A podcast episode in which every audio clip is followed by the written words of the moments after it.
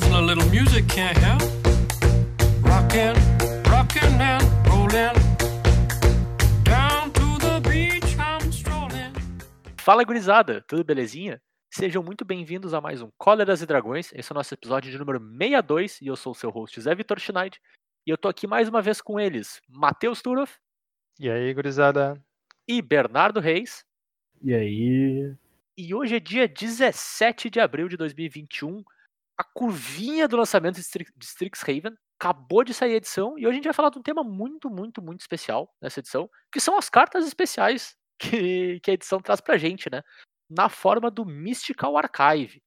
Então, o Mystical Archive é um, é um grupo de cartas extras na edição, eles não fazem parte de Strixhaven em si, mas eles vêm nos produtos e eles vêm com um twist, né? Eles são válidos no limitado, não são válidos no standard, mas são válidos no histórico. E potencialmente essas cartas vão ter um impacto muito grande no histórico. E a ideia do episódio de hoje é a gente discutir mais a fundo quais cartas são interessantes, ah, como que a gente consegue as cartas de Mystical Archive também, e a gente trazer os nossos highlights da, da edição também, como isso pode impactar o formato, né? Visto que várias delas são cartas extremamente poderosas e conhecidas aí da história do jogo, né? Então, vem com a gente enquanto a gente discute o Mystical Archive. Listen, boy, someday when you are older, you could get hit by a boulder while you're lying there screaming, Come help me, please. The seagulls, mm, both your knees. Bora lá então, gurizes, Mystical Archive. Eu meio que dei uma palhinha por cima, né? Mas, ô Matheus, o que, que é o Mystical Archive, assim, com mais detalhes? Pois bem, então. O Mystical Archive ele é uma seleção de cartas que foram escolhidas a dedo para serem impressas. Eles vêm em boosters de Strixhaven. É, todos têm imagens estilosas, com um frame bacanudo e tudo mais. Algumas não são bonitas, mas todas são estilosas. e basicamente, essas cartas, com algumas exceções, elas poderão ser válidas no histórico. Certo. Então eu vou poder abrir essas cartinhas. Dessa seleção de cartas é tudo reprint, no caso, né? Todas são cartas que já existiam. Uhum. E eu vou poder usar a maior parte delas no histórico, né? Então elas vão entrar no, no formato assim como entram as os Historic Anthologies, né? Quando a gente vem aquele grupo de cartas que não necessariamente entram via edição standard, eles entram de uma, uma via paralela, apesar de que aqui eles estão entrando através do booster standard ainda, mesmo não sendo uma carta teoricamente standard. É isso? É, é engraçado porque pro histórico é a mesma coisa, né? É a mesma coisa que se ela tivesse sido impressa na edição, porque afinal de contas as cartas edição também entram no histórico. A Claro. única diferença é que ela pula o T2. Uhum. Tu ainda vai poder usá-las no T2, a versão estilosa das cartas que existem no T2, tem diversas delas Claro. que existem no T2, mas não, elas não se tornam válidas no T2 porque elas foram impressas no Mystic Archive. Certo. E, e uma dúvida, assim.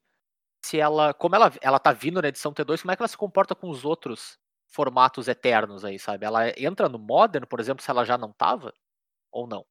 Não, Entendi. no entendimento ela não entra no Modern, não. Ela só entra no histórico. Beleza. E que tipo de cartas a gente tem no Mystical Archive? Então, no Mystical Archive a gente tem instants e sorceries. E ponto final. Certo. São mágicas que foram escolhidas. Eu, eu entendo que elas foram escolhidas da história do Magic para se representar. Porque elas representam, vamos dizer assim, pontos Uhum. importantes do jogo. Muitas delas são extremamente conhecidas pelos jogadores de Magic.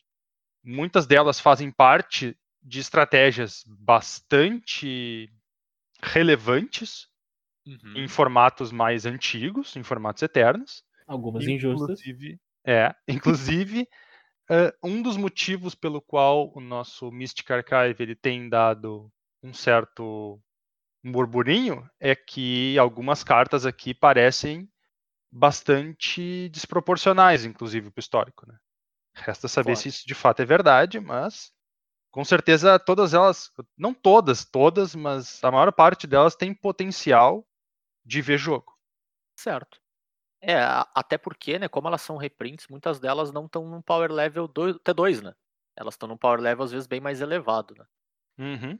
E das 63 cartas, algumas delas já foram deliberadamente excluídas do histórico de largada, vamos dizer assim, né? Então, elas vão estar presentes nos boosters, elas vão estar presentes na, na edição como um todo, então tu pode abrir ela no draft, por exemplo, e utilizar, ou tu pode abrir ela para jogar no teu deck de Commander, mas esse grupo de sete cartas, em teoria elas já entram banidas no histórico, vamos dizer assim, né? Porque elas já de largada já representariam problemas muito grandes, talvez, para o formato, mas ao mesmo tempo a Wizards não quis deixar de incluir elas por motivos de reprint, por motivos de, de entregar versões estilosas delas, né? Como a gente falou, elas têm uma borda diferenciada, né? Elas lembram um pouco as Expeditions, assim, sabe? Lá de. Como que é o nome deles mesmo? De. Kaladesh? Não, não, não. Tô pensando na. De Amonketh. Lembra um Ah, pouco as Amonkhet. Invocations de, de Amonketh. Porque a Amonketh também todas eram. A maior parte delas eram mágicas também. Uhum. E além disso, né, tem uma versão estilosa japonês também. A gente comentou no episódio passado, nos boosters em japonês. Ahn, vem uma versão diferenciada da arte também, então é a, a versão pimp da carta pimp já. Então é double special aí, e são bem bonitas, inclusive. Eu, eu particularmente gostei overall mais das japonesas do que das normais. É muito estranho chamar isso de normal, mas tudo bem. E- então tem, tem bastante carta bastante versão aí. E eu não falei da lista, né? Eu fiquei ah, indo para outros pontos e não falei da lista. Tem sete cartas que já estão removidas no histórico, né? Que são Swords to Plowshares, Contra Mágica, Ritual Sombrio, Tutor Demoníaco, Raio, Canal e Natural Order. Então essas sete cartas, apesar de tu poder abrir elas, jogar no limitado, jogar onde for, que elas são válidas caso tu compre produto de Strixhaven físico, né? Tu não pode usá-las no histórico. Elas já estão banidas de largada, assim. E boa parte delas me parece uma decisão bem acertada. Apesar de algumas cartas que a gente vai discutir mais adiante, tem power level similar em alguns casos, né? Mas agora, que eu, que eu queria estar dando um Natural Order pra um Crater Roof no histórico, eu queria, cara. Ia ser bom. Então, é, tem umas que parecem que é aquelas assim, tipo, as óbvias que iam dar Uhum. problema. Tipo, não, não, não, não, essa não pode, sabe? Aquelas que, que quase ninguém conseguiria defender que faz sentido colocar, foi a que eles não colocaram. Sim, concordo. Então, tipo, tem um bom fundamento por trás disso. Dá pra ver fácil o motivo pelo qual eles não botaram, né? Se algumas das que eles tentaram arriscar pra ver se ia dar certo, não vai dar certo, aí resta experimentar e tentar. Com certeza. E as, as que eles colocaram, guris, por onde vocês querem começar a conversar? Qual que é o impacto mais imediato? Já, a gente já pode dizer que a gente já está vendo no histórico, né? Afinal de contas, as cartas já estão válidas aí há dois dias, o que no, no mundo do jogo digital na internet é tipo três meses de teste já. O que, que vocês têm observado assim nos primeiros dias? Então, nos primeiros dias a gente tá percebendo que a galera tá tentando muitas cartas novas, né? Uma coisa normal, começo, começo de edição é sempre todo mundo tentando as cartas novas. Até todo mundo aceitar que, sei lá, 90% delas não prestam. é, é um período, é um período gradativo. Mas tipo, quando eu digo não presta, não é que elas não vão prestar pra sempre, elas não prestam agora. A gente ainda tem tem um processo pra seguir, que é rotação no standard e mais edições do histórico. Inclusive, isso é uma coisa que acontece até demais, né, Bernardo? O cara tenta todo o troço, aí não deu certo, esquece que existe nunca mais. Sim. Sim. E esquece que existe. Isso apaga da, da memória. Mas de maneira geral, assim, a- o que, que mais está afetando o histórico são as, as cartas do Mystical Archive. Então elas estão fazendo exatamente o que, o que foi planejado para elas fazerem, que é impactar o histórico de uma maneira drástica. Vai dar aquela balançada violenta. Uhum. Porque foram cartas muito, muito fortes, né, cara? Umas cartas muito fortes que foram selecionadas pra colocar. Tanto que é uma das razões pela qual diversas cartas passaram pela lista de pré-banidas. É que a coletânea de cartas ali era muito forte. Tem as figurações que a gente conhece, que tem só uma artezinha bonitinha, etc, etc. Mas entrou, entrou cartas que fazem decks. Certo. Quer trazer algum, algum exemplo de, de algo que despontou pra ti, assim, no primeiro momento? Olha, destacando, eu vou chamar a Maestria de Mizix, Uhum. que pro- deve ter passado em- abaixo do radar do pessoal nesse começo, porque é uma carta de Commander. que, Claro. que, que vem entrar no histórico. Porque o que, que ela fez? Por quatro manas, feitiço, tu conjura uma mágica do teu cemitério. E a coisa Certo. mais fácil que tem é tocar mágica pro teu cemitério. E existe uma cartinha que eu gosto muito dela. Eu adoro essa carta. É o Ultimato Sultai, cara. Eu adoro o Ultimato Sultai. E com o. E com a maestria de Mizix, tu conjura o Ultimato Sultai do teu cemitério, cara. Olha que coisa incrível por quatro mana. Por quatro anos. É sensacional. É sensacional. É incrível. É tudo que o cara quer na vida. E o que, que é melhor que o Ultimato Sultai por 7 mana? O Ultimato Sultai por 4. E acho que a gente comentou é? na semana passada, né, que a versão, ou na semana retrasada, não lembro, que a versão histórica do deck de Ultimato, quando caça o Ultimato, ganha o jogo. Sim. É diferente do Standard, que fica bem perto, mas não ganha, não ganha, ganha. Então agora a gente tem uma versão do, do deck que ganha e ganha turno 4. E ganha turno 4. Show! Exatamente. Sucesso! Bah, parece. pra apoiar a maestria de Mizix nesse deck, a gente tem a cartinha do lado que periga ser a melhor cartinha que entrou no Mystical Uhum. Archive e a pior arte ao mesmo tempo, Hum. que é a pilhagem infiel. Ah! É, possivelmente melhor carta que entrou e possivelmente pior arte selecionada. Cara, é, é estranho, Ah, porque eu olho Vamos pra lá. arte, Vamos é uma arrumar boa esses... arte. Só não é uma carta de Magic. Não, não, não, não, não, não, não, não, não, não. Vamos arrumar essa, essa fala aí. Possivelmente a melhor carta, com certeza a pior arte. Tu sabe que como arte é uma arte que eu só vejo e dou risada. Mas não é uma carta de Magic, isso não pode ser uma Cara, é carta muito de Magic, feio, cara. é muito Cara, feio. não é. Isso não é arte, cara. Isso não é arte. Eu tô feliz, eu tô feliz que no Arena deram uma oportunidade de tu pegar o Mystical Archive com as artes japonesas. Sim. Então tu não é obrigado a usar esse pilhagem infiel, tá certo que tu tem que pagar uma grana pra isso, mas tu não é obrigado. É tudo um plano. É Essa tudo um arte não, plano, forçar é. a comprar os japoneses. Essa arte é pra forçar a comprar os japoneses. Eu tenho certeza disso. Eles botaram na carta mais útil de todo o troço. Isso é verdade. A, a carta ela abre muito deck, né? Sim. Ela é muito legal. E a pilhagem infiel, ela vai permitir que vários decks de cemitério ganhem uma acelerada. Ah, já tínhamos a carta de reanimate com recapitular lá de Innistrad, que eu não vou lembrar, Umbrella Rights, a gente já tinha no histórico, já tinha entrado no histórico pela, pela porta lateral. Então a gente adiciona pilhagem fiel a isso, tem uns novos alvos pra reanimar show de bola. Inclusive, se tu quiser jogar com maestria de Mizix, pilhagem infiel e Umbrella Rights no deck de Ultimato Sultai, tu pode. Porque se o que tu tiver pagar pra pagar 4 manas é um Umbrella Rights na esfinge que casta a mágica do cemitério, tu casta o Ultimato Sultai também. Show. Cara, será que dá pra fazer.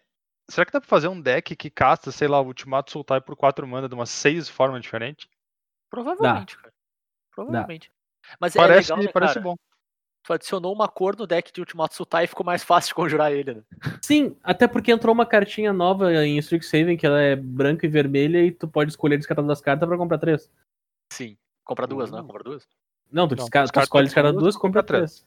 Gente, eu jurei que ele era 2 pra 2 ele é melhor ainda. É, ele troca ele mesmo, né? Justo, Ele justo. troca ele mais duas cartas por outras Eu achei, que, eu achei que tu ficava um pra baixo, é a cartinha Boros, né? Sim. Isso, a cartinha Sim, Boros. É, o Zé olhou, viu que era Boros e pensou, certo que isso aqui dá desvantagem. Dois. Não, e ele ainda te dá 2 de vida, né, cara? Pra te pensar que é 2, 2, 2, né? E a última cartinha que eu vou chamar a atenção aqui, que faz um deck, é o Desejo da Mandy, famoso Mind's Desire. É cartinha banida no Legacy, porque convenhamos um Legacy aloprado o negócio. É um feitiço de 6 mana que tem Storm, que diz que tu embaralha teu deck, exila a carta do topo, tu pode conjurar de graça. Por que, que eu tô destacando ela? Porque esse é o tipo de carta que faz um deck. Eu não sei se vocês se lembram, umas edições standards atrás, nós tínhamos um deck mono blue que utilizava a instantânea de 4 manas que devolve os permanentes pra tua mão e tu compra a carta. Uhum. Então, aquele deck usava o artefato de 3 manas que te permite usar artefatos pra conjurar tuas mágicas, e aquilo fazia muitas mágicas no turno só. Normalmente tu ganhava com uma caixa d'água. Claro. E a caixa d'água era a parte difícil, porque tu tinha que pagar 4 manas pela caixa d'água e tu não podia utilizar os artefatos pra conjurar a caixa d'água. Mas tu pode utilizar duas manas azuis que tu gera com uma Mox pra conjurar o mais desire se tu tiver mais 4 artefatos. Sim. E eu acho que daqui. Eu só vou fazer um, um ponto na pilhagem infiel pra gente botar o power level em, em contraste, que é legal de colocar aqui. Pilhagem infiel é banida no Modern, né? E é uma carta que tá entrando no histórico. Então, pra botar em perspectiva, né? O tanto de power level que a gente tá entrando aqui, né? É uma carta boa, boa, boa.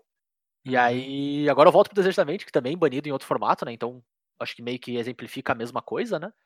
E Desejo da Mente abre a porta do. Acho que talvez a keyword mais controversa que entrou no histórico com o Mystic Archive, que é a Storm como um todo, né? A gente tem mais algumas cartinhas que com Storm que entraram no formato e criaram o deck de Storm uh, keyword wise, né? No formato, que é a Metralha e a Gavinhas da Agonia também. As duas cartas que aí matam o oponente com Storm, de fato. E criam esse deck do zero, né? Então hoje a gente tem um deck que a gente sabe que é poderoso, tem deck de Storm em todos os formatos eternos aí. E agora no histórico também. Tem tudo para fazer um impacto bem, bem grande, né? Pois é, eu ia comentar. A, a entrada dessas três cartas de, de Storm, elas vão abrir a possibilidade desse tipo de deck. E, cara, eu não vejo ela se fechando tão rápido, porque Uhum. mesmo que. o- Ah, vamos lá, o deck de Storm. Tudo bem que o deck de Storm ele tende a ser melhor quanto melhor é o formato de power level, né? Mais Uhum. forte o formato, porque tu vai ter mais cartas que conseguem se substituir enquanto tu tá fazendo o Storm. Seja do ponto de vista de mana, seja do ponto de vista de draw. Então, a gente ainda a gente não tem motivo para acreditar assim, nossa, vai quebrar o formato do, do histórico porque vai ter um Storm tipo que existe no Modern. né? Não, não é o caso, pelo menos não ainda. Mas, como a gente também não acha que eles vão lançar, pelo menos eu gostaria de acreditar que eles não estão lançando as cartas desse formato, desse esse Mystical Archive, para daqui 30 dias banir 6 ou 7 delas, então histórico vai ter deck de Storm, seja ele bom ou ruim, por um tempo. Sim. E é aquela, né, cara? A gente tem os dois payoffs, né? De, de realmente matar o oponente, um deles que causa um de dano e outro que causa dois de dano por cópia, né? Uhum. Se por algum motivo tiver muito forte, tu sempre pode tirar o melhor deles, né? O que te pede um Storm menor e deixar só o outro e ver o que acontece, sabe? Então eu acho que, que tem espaço aí pra pra testar. E é isso, eu acho que tu tem espaço pra jogar com o poder desse deck e perceber, assim, adaptar ele ao que o formato tá te pedindo, né? Eu, eu não vou saber te dizer se o deck de gavinhas, o deck de metralha vai ser algo imediato, Claro. porque a gente não tem rituais, né? Não temos rituais muito, Não, não tem herói, né? ah, É, não tem herói. muito presentes. Não tem herói. Tipo, os rituais, as, as maneiras de rituais que a gente tem são alternativas. O deck de mais desire, o Desejo da Mente, até vai por causa desse outro deck que já existia que ficava gerando mana azul e tu Claro. consegue castar ela por duas azuis. Pois é, e o Mind's Desire ele não depende de, de 10 Storm para ganhar do cara. Também tem isso.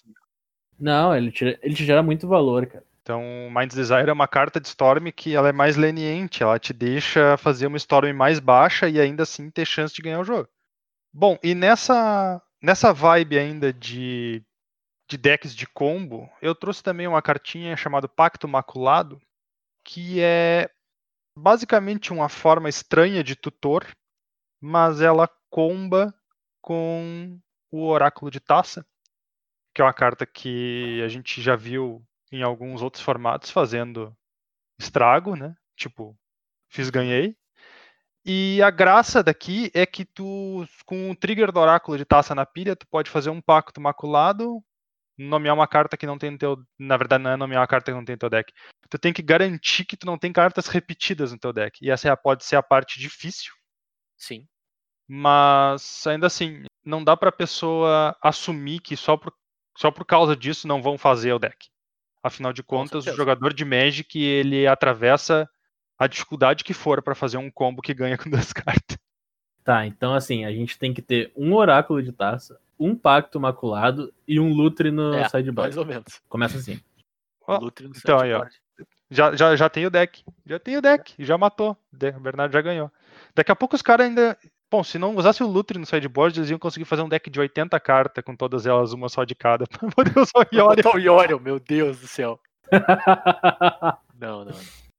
Cara, eu, eu vou puxar a nossa listinha um pouquinho mais pra honestidade com as cartas que eu separei aqui. Eu Uhum, trouxe- Não, um pouquinho. um Uhum, pouquinho. sei. Três Uhum. delas, pelo menos, são um pouquinho bem mais honestas, né? Vamos lá. Honesto, honesto. O É, Zé é eu o honesto do grupo. É, exatamente. Aqui a gente tem que trazer o- pro, pro terreno, botar o pé no chão, né? Eu trouxe três cartinhas que pra mim elas, elas têm uma pegada de ser utilidade. Uma delas, uma delas talvez faça um pouquinho um deck, mas acho que nenhuma delas faz, faz um deck, que nem o que, o- que os guris falaram, né? Mas acho que elas entram em várias estratégias, inclusive uma delas entra em mais de uma estratégia, né? Ah, A primeira delas é a Hélice de Raios, duas manas mágica instantânea, é, custa Boros, né? Uma vermelha e uma, uma branca, e dá 3 de dano, tu ganha 3 de vida. E é uma carta que eu acho extremamente versátil, porque ela funciona tanto em deck agressivo, tanto quando tu quer basicamente puxar dano em cima do teu oponente, quanto quando tu quer te proteger de decks agressivos, né? Ela te, ela mata uma criatura e tu recupera talvez o dano que ela tenha te causado, ou te dá um buffer de vida. É uma carta muito forte, a gente já viu ela jogar em vários formatos aí. E ela entrar no histórico eu acho que é uma adição bem bacana, exatamente por essa dualidade, sabe? Ela coloca em xeque o tipo de deck que usa ela muito bem também. Então é bem interessante assim como ela se comporta e como ela pode vir a, a entrar nos decks do formato, assim. Cara, ela vai vir jogando nos decks RW agressivos. E Uhum. daí o pessoal vai dizer: Ah, mas isso aqui funciona no G-Sky do Modern, não me lembro. Só que aqui não tem Snapcaster, então não vale a pena. Ah, tem Gear Hulk, cara. Pode ser É, que não vale e a coisa, pena. É no deck de Magma Mas- Opus, Bernardo. Então, pode ser que não vale a pena, Bernardo, mas a verdade é que há pouco tempo atrás tinha aí um deck G-Sky no histórico fazendo algum, alguns resultados bacanas. E aquele deck usava carta de duas mana, três de dano na criatura alvo. Então, essa é provavelmente a melhor. É, pretty much. E é uma, é uma carta boa, cara. É só uma carta boa pra se ter no formato, assim. Eu acho uma ótima adição, assim. E, e a outra vem pra competir com a carta que até pouco tempo atrás eu dizia que era de longe a melhor carta do formato. Acho que já não é mais. Mas ela ganhou o irmão.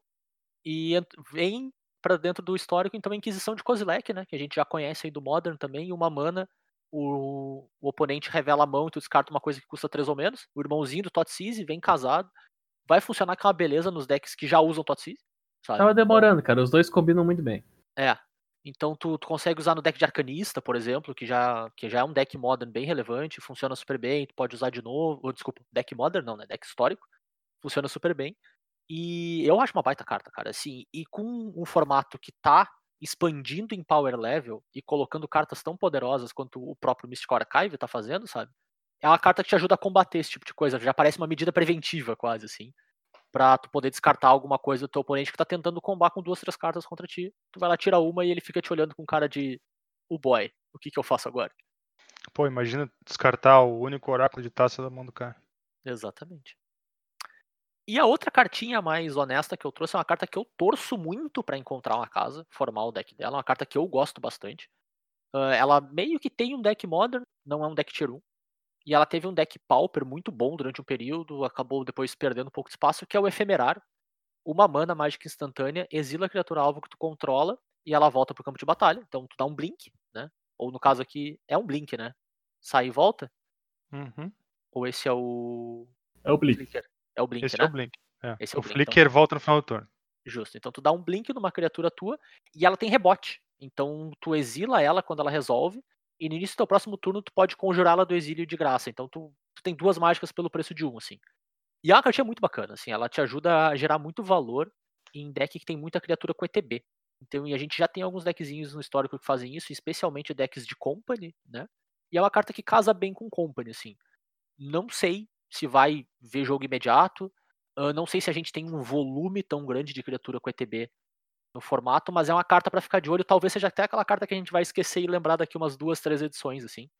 Mas é uma carta muito legal. O tipo de deck que ela, que ela te dá é muito bacana. E, e é sempre bom lembrar que ela, com uma criatura que, quando entra em jogo, devolve uma Instant or Sorcery do teu cemitério, tu tem efemerar pra sempre, né? Então é bem legal nesse sentido, assim, é o tipo de deckzinho de valor que eu particularmente gosto bastante. E, e é uma boa carta pra se ter na tua toolbox nesse sentido. Por, por acaso, daqui a pouco entra um, um Reflector Mage no formato. A gente já tem a carta do PV, né? A carta do PV funciona super bem com o efemerar. Então é, é uma carta bacana, cara. Eu gosto muito dela, eu torço muito pra dar certo. Cara, E aí, o cara que se chama de mais honesta do, do podcast vem falando de usar a carta do PV com efemerário. Tu já viu, né? Pô, mas é honesto. É, é honesto nível Tarmogoy, Fitura. É bom, mas é honesto. Bom, bom. É honesto. nível Tarmogoyf. E aí, agora, Magic tomou um rumo estranho. é, e agora indo pra, pra parte desonesta da minha listinha, né? Eu trouxe a distorção temporal. 5 manas feitiço, o jogador alvo joga um turno extra após esse turno. Eu acho uma carta bem perigosa pra te colocar no formato, mas tudo bem. É um turno extra que não se exila. A gente não tem visto deles ultimamente, assim, porque eles são perigosos naturalmente por esse efeito de recursão. Pode até ver jogo no mesmo deck de efemerário, eventualmente, com uma dessas criaturas que blinka, né? Que, que pesca de novo uma Instant or Sorcery do teu grave. Já tá vendo o jogo nos decks de ultimato, porque afinal de contas é melhor que o, que o outro, Spa. Porque tu pode fazer mais vezes, pode fazer do teu grave, enfim, só não te dá as fichas. E porque a coisa conjura ele de novo, né? A, A Esfinge, né? a Esfinge e o Mystics Master. E o Mystics Master, é verdade, é. tem isso também. Então, cara, é, é uma carta muito forte. Talvez seja, tirando o Time Walk, né? Talvez seja o melhor turno extra que tem. E tá aqui. Então é isso. Ah, não se realidade. exila, é 5 mana, é fácil de castar. É, Só veio pra dar problema esse troço, né? é eu, eu, achei, eu achei um pouco demais, assim. Mas tá aí, né, cara? E tudo bem, se precisar, banir, bane. Mas é, é uma carta forte. Tá muito, muito forte. Forte mesmo. E eu trouxe mais uma cartinha, mas essa aqui é a única carta que eu trouxe por não por motivos de histórico. Eu trouxe por motivos de Magic de papel, que é a proteção de Teferi. Três manas instantânea, tu, tu basicamente some até o próximo turno. Todas as suas permanentes saem de fase e tu ganha proteção contra tudo. Não, meu total de pontos de vida não pode ser alterado e tu ganha proteção contra tudo. Tinha esquecido da parte do ponto de vida. Que é uma carta muito boa pra Commander e é cara pra caramba. Então é um bom reprint. Eu só trouxe por motivos de reprint.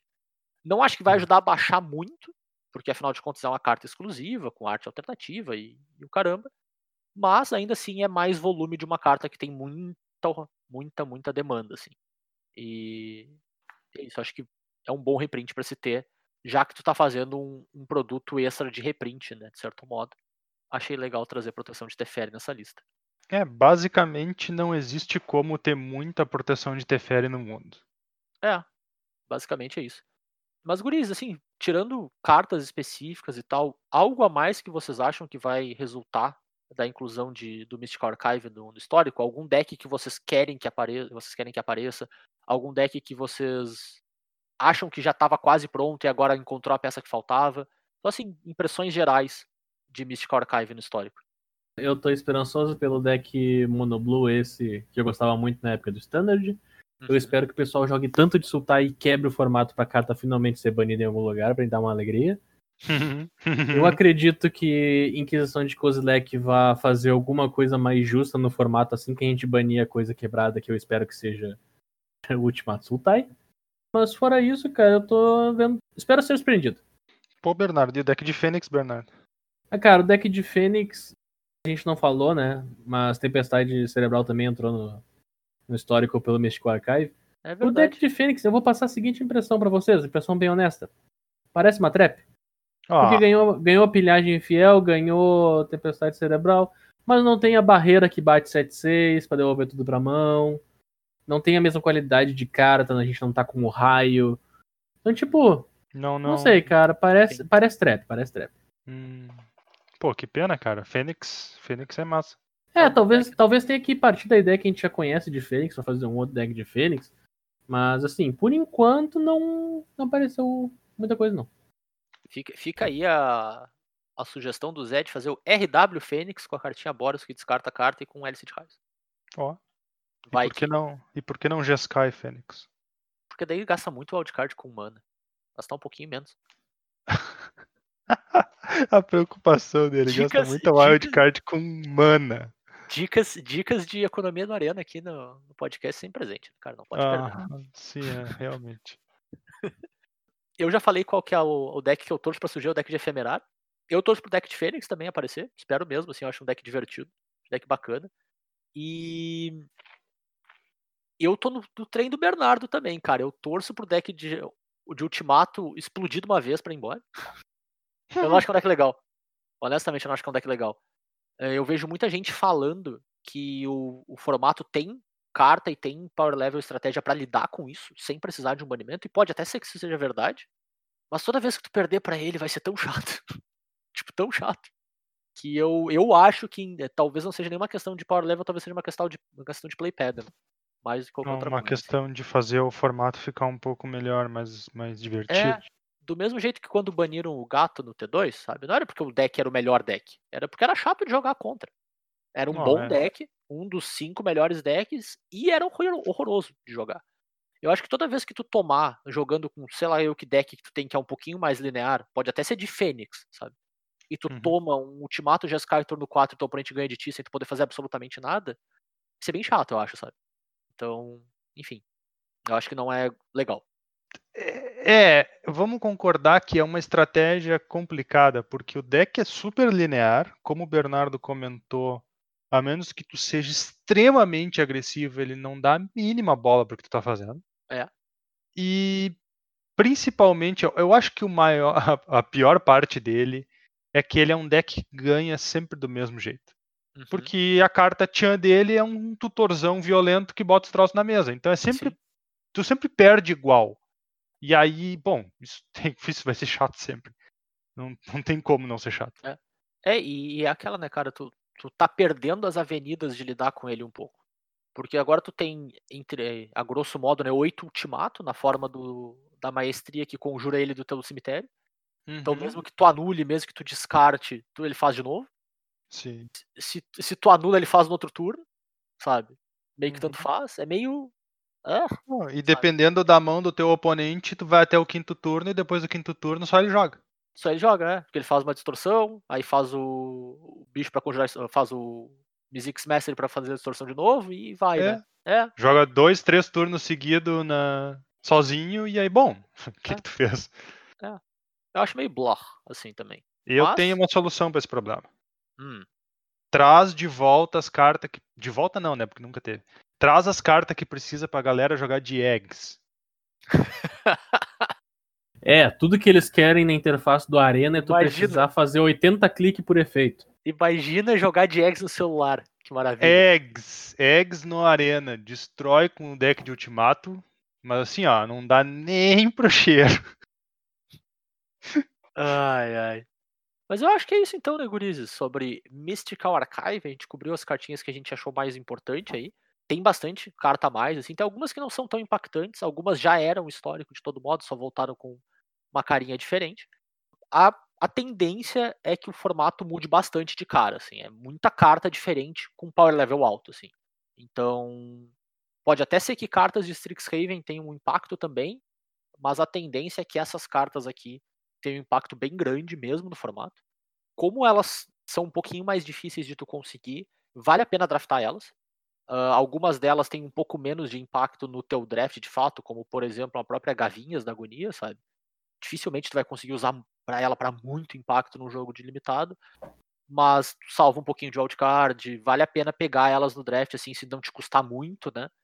Atacar elas assim, porque é- vai ser um pouquinho mais chato de conseguir na arena, então E pra Vale quem tava em dúvida, tu, tu consegue tirar as cartas do Mystical Archive virando no braço normal do Arena. sim, consegue sim. Cara, é. Imagina o cara perder um jogo de limitado pra alguém que deu um storm de gavinhas, né? Cara, assim, se o cara faz mágica, mágica, gavinhas, É seis mana, claro. É É, seis- é é. seis mana, não, é seis de dano, é bastante dano. é bastante coisa. é. O problema é que ela Mas- é Que eu... quatro, mano, né? É, tu vai ter O que que eu ter ia sete ou oito comentar- mana em jogo. É que quando tu abre uma carta do Mystical Archive que é rara, chega a ser engraçado. Eu abri um Buster no Arena que veio como rara a cólera de 6 mana branca que, pode, que tu pode conjurar por 4. Hum. Certo. E daí ela veio já aberta ali na esquerda. Daí quando eu abri a rarinha do meio era a rara do Mystical Archive. Ah, Ah, pode crer. A rara do... Quando eu, eu joguei um selado, e aí no selado eles mostram as seis cartas raras que tu abre, né? Tipo, Uhum. tu clica no selado, ele, ah, tá aqui tuas seis raras. Ele me mostrou as cartas do Mystical Archive, as raras, ao invés das minhas normais. E aí dizia embaixo, você tem duas cartas raras além dessas. Tipo, Valor pra caramba. uhum. Então tá, guris, já que a gente não gastou basicamente um Snyder Cut de tempo falando de Mystical Archive, acho que a gente pode emendar com outro tema que a gente tinha aqui no, no bolso, né? Caso a gente tivesse mais tempo, o episódio não tivesse ficado tão longo ainda, que não é o caso, que é falar também sobre Commander 2021. O que, que vocês acham? Falar, além das cartas adicionais que vem no booster de Strixhaven, a gente fala do produto adicional da edição também de mais algumas cartinhas novas aí que estão entrando aí não entram no histórico, obviamente, né? Entram só pro Commander. Vamos dali? eu acho justo. Então, beleza, a gente tem, assim como Icória no passado, né?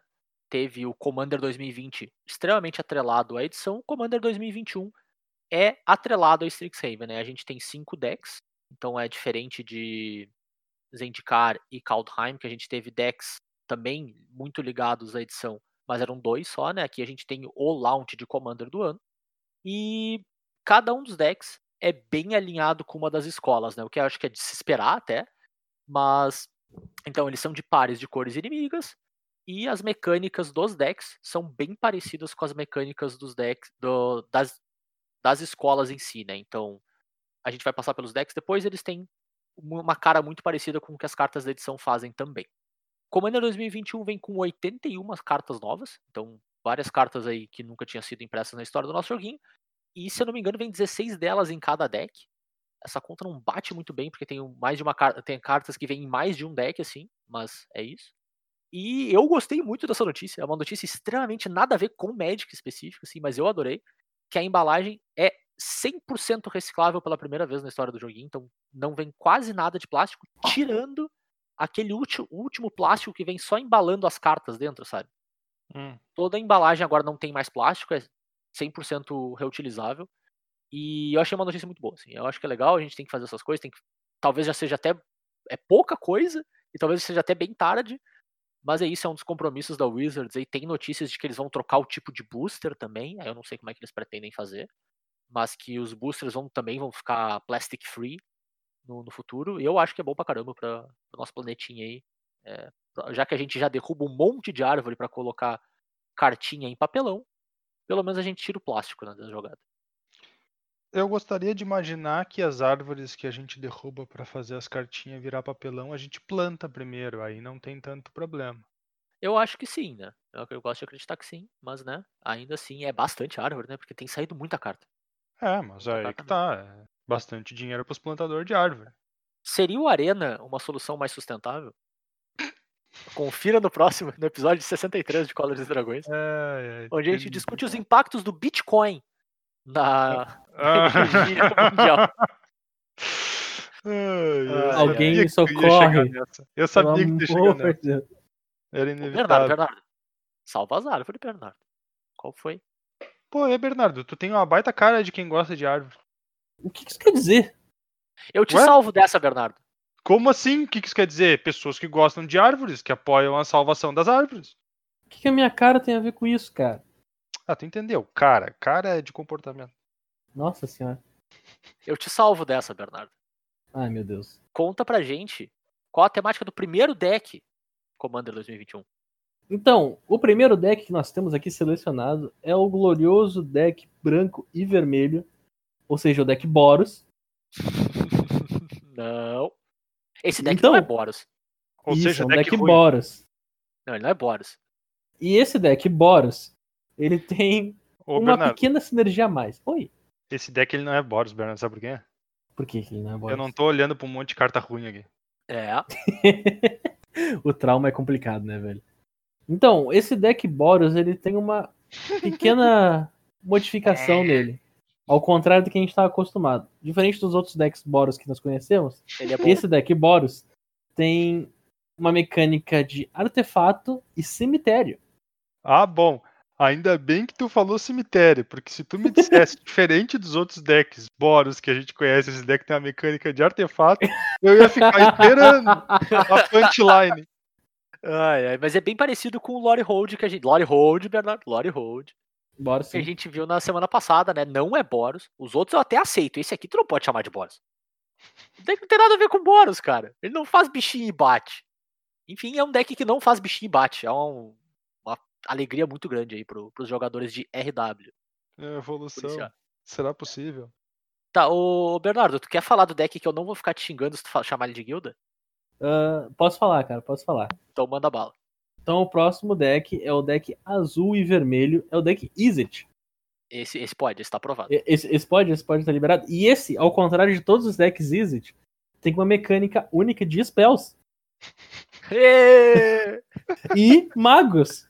Não, não, não. Esse é o contrário de todos os decks Wizards. Tem como comandante Samuel L. Jackson. Verdade. É muito incrível isso. A arte do Zafai é bem parecida mesmo. Pô, bem parecida? É, é, pô, ô meu, bem parecido, chegando a um dia do processinho quase. Não fala em processinho com coisa bem parecida que a gente já tá na Berlinda já, né? É, não sei de nada.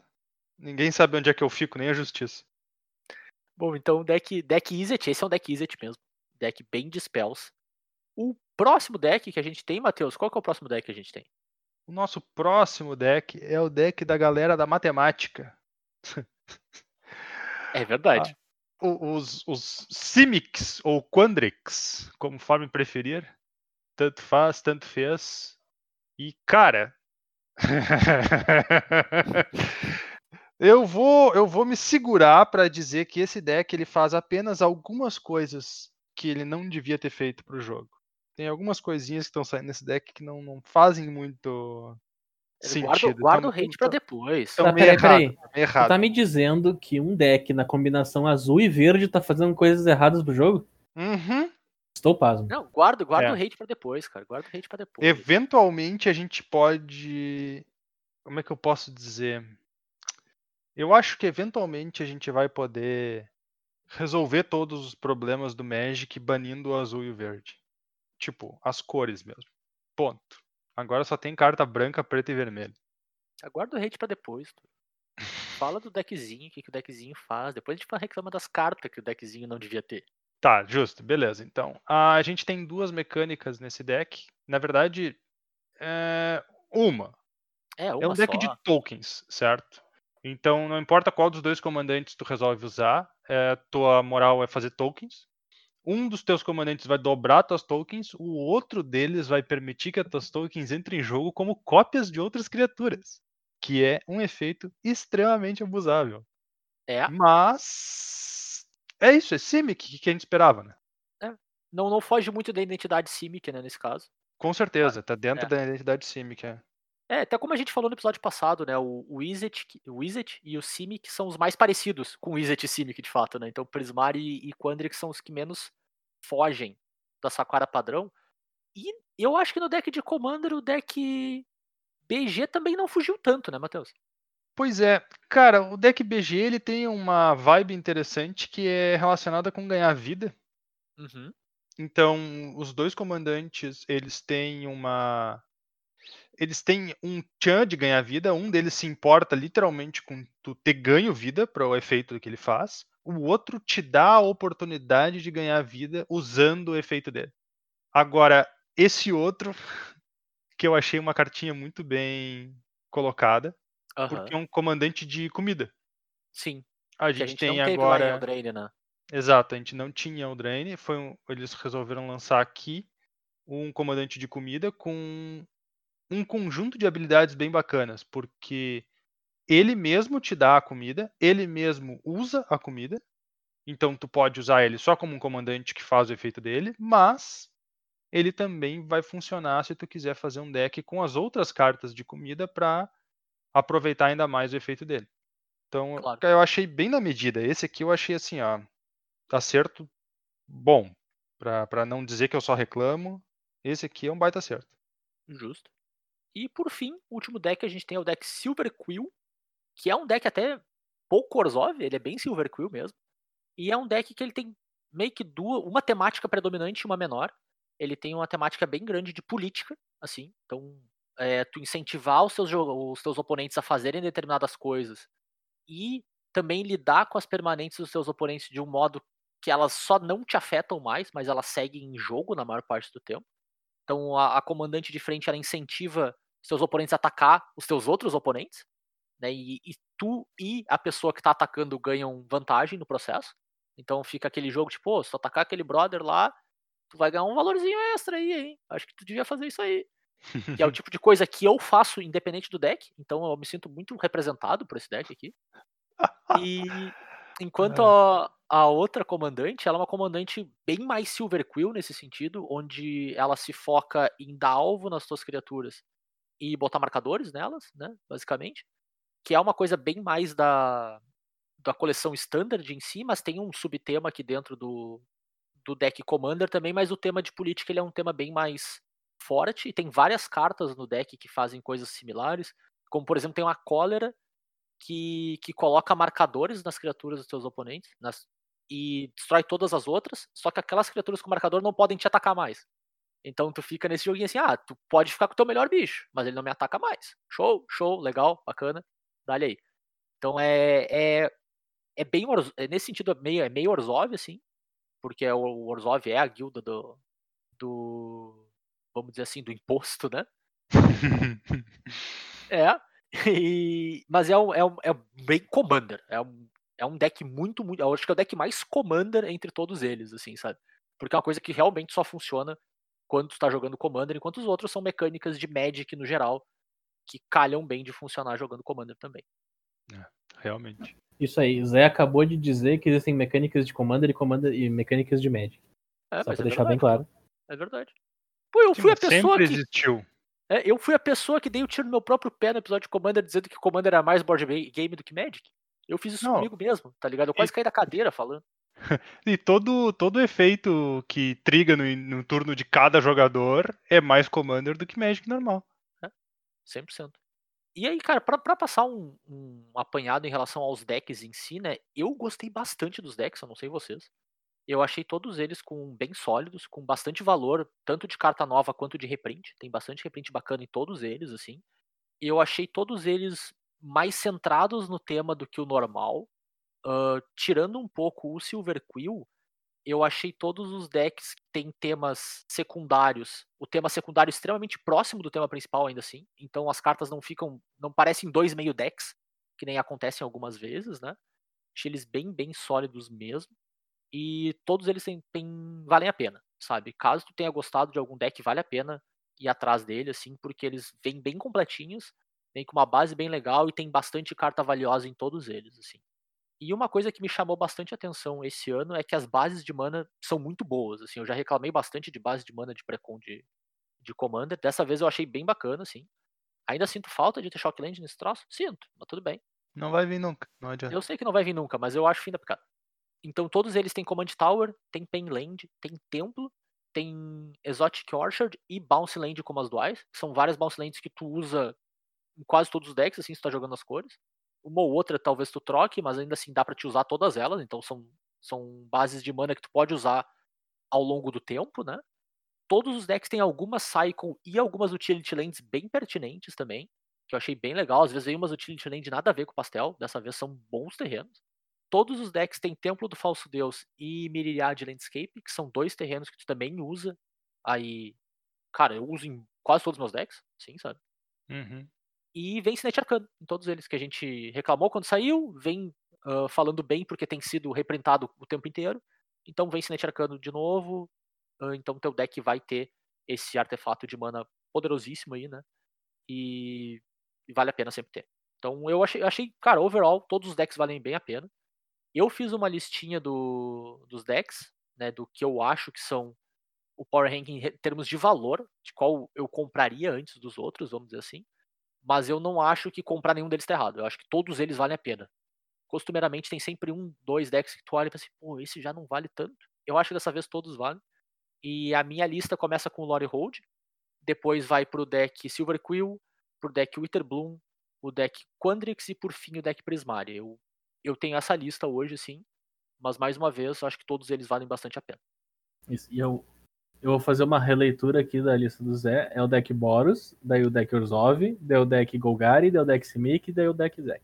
Eu já te falei, o único que eu não aceito é o primeiro. Fala Lore Hold, Bernardo. Lore Hold. Eu vou, eu vou ter que concordar parcialmente com cada um deles, porque eu acho que Lore Hold é mais Lore Hold do que Boros e Uhum. Silver Quill é mais Silver Quill do que Orzhov. O resto é o resto. O resto é o Golgari, resto, eu Simic. Izzet é isso aí. A gente aceita. Concordo. O... É, a pena que o deck Izzet, no final das contas, parece que foi o que menos que trouxe coisas novas, né? É, ele tem muito a cara do mesmo, sim. É, ele na verdade não tem muita cara do mesmo, ele é mais do mesmo. É. E só. É, e é mais do mesmo, mais fraco. Que é uma pena, né? Mas é isso.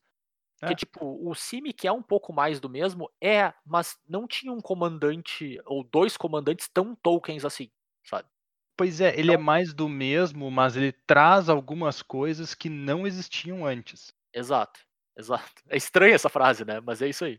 É, no geral ele é mais do mesmo, mas algumas poucas coisas que ele traz não existiam antes. Agora o Wizit não. O Wizit é mais do mesmo, sem trazer nada de novo.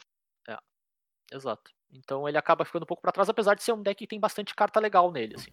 A Talvez em coisa termos- mais a coisa mais nova que o Wizit traz é um comandante pra tribal de de destreza. Sim, é verdade. É verdade. Bom, vamos falar das cartas que a gente separou, então, as cartas que a gente gostou mais. Uhum. Começando pelas cartas novas, depois a gente tem uma sessãozinha reprints ali no final, que a gente passa mais rápido, né? Tipo, os reprints que a gente achou notório. Mas vamos falar das cartas novas aí. Começando do branco. Bom, então a minha cartinha branca que eu trouxe é o mapa do Arqueomante.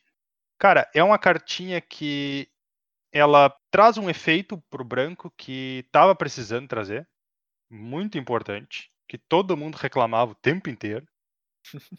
E não é pra menos, eu acho que ela é uma das cartinhas mais caras do deck Boros pra comprar single. Acho uma que sim, cara. pena porque ia ser melhor que todo mundo pudesse ter uma. Mas é isso aí, fazer o quê? Mas então o efeito dela. Ela é um artefato de três manas. Quando ela entra em jogo, tu procura no teu Grimório até duas cartas de planície básica, revela e coloca na tua mão e depois embaralha. E toda vez que um terreno entra no campo de batalha sob o controle do seu oponente, se aquele jogador controla mais terrenos que você, você pode colocar um card de terreno da sua mão no campo de batalha. Então a gente sempre reclama que branco não tem card draw, que branco não tem ramp. E pessoal do Magic lá, o Wizard sempre dizia que era muito difícil fazer card draw e, e ramp branco parecer branco.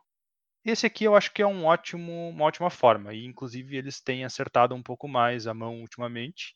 A gente já viu uma tendência deles começarem a lançar efeitos que equilibram o jogo, entre aspas. Então, se Uhum. teu oponente saiu na tua frente, tu pode fazer mais terrenos do que uma vez só por turno, porque tu tá recuperando. É complicado porque tu tá sempre correndo atrás? É, mas pelo menos agora tu pode correr atrás. Antes tu nem isso tinha como fazer. Claro. Então, show eu- total. Eu achei legal também, cara, que ele casa muito com o efeito que acontecia quando eu jogava muito de branco, assim. Que a gente tem bastante efeito que te dá esses terrenos na mão. Então tem vários terrenos, efeitos brancos que buscam duas, três planícies, às vezes, pra ti e botam na tua mão. E às vezes tu não tem nem tempo de botar em jogo. Sabe? Uhum. Porque tu tem pouco mecanismo de de fato jogar essas cartas, assim, sabe? Então às vezes tu acabava até descartando, porque tu buscava três planícies, baixava uma, ficava com uma carta a mais na mão, e entre aspas tinha que jogar fora. Então eu acho que casa muito bem nesse sentido de, tipo, também te dar o outlet pra essas cartas ficarem melhores. Eu gostei Sim. bastante do design do mapa, assim. Bem legal mesmo.